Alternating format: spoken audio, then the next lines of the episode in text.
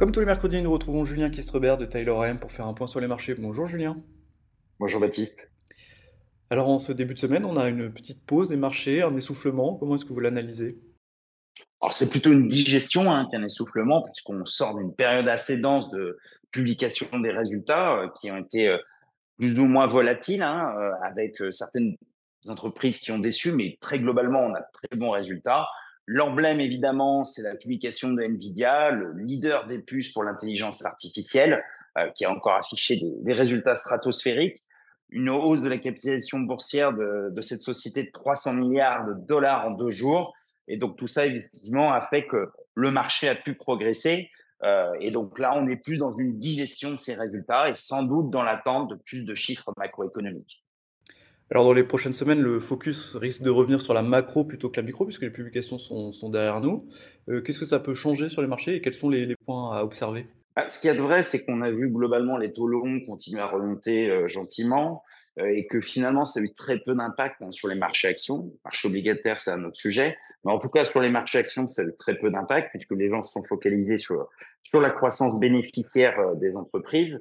On rappelle, hein, ça a été revu légèrement à la hausse aux États-Unis, plus de 10%, un petit peu à la baisse en Europe, plus 4% attendu pour, pour cette année. Mais globalement, on a eu donc ces résultats qui ont outrepassé le sujet macro.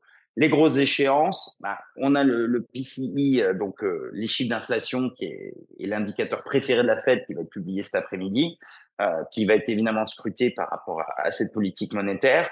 Du côté européen, on a eu des discours plutôt encourageants. Hein. On a une chiffre de croissance des salaires qui était un peu plus faible sur le mois de janvier, sur un an glissant versus le mois de décembre, puisqu'on était à plus 4,5 alors qu'on était à plus 4,7 au mois de décembre. Donc, euh, Madame Lagarde a insisté sur le côté encourageant. Le patron de la Banque centrale grecque aussi euh, a insisté sur le fait qu'il pourrait y avoir des baisses de taux dès la fin du S1 si les chiffres d'inflation et les salaires, euh, en tout cas, allaient dans le bon sens. Donc, toujours data dependent. On pense toujours que la BCE va plutôt être prudente dans cette baisse de taux, puisqu'aujourd'hui, si l'économie allemande reste très difficile, globalement, on a une croissance qui se stabilise légèrement positive en Europe. Et donc, pas d'urgence pour eux à agir si n'est à prendre un risque sur le change avec l'inflation importée qu'on pourra avoir en corollaire. Alors vous l'avez euh, évoqué, euh, les marchés obligataires euh, se comportent assez différemment des, marchés actions. comment est-ce que vous expliquez un peu cette dégradation des derniers jours? Est assez simple. Hein. On a des spreads de crédit qui ont plutôt baissé, donc ça c'est plutôt positif pour le marché du crédit.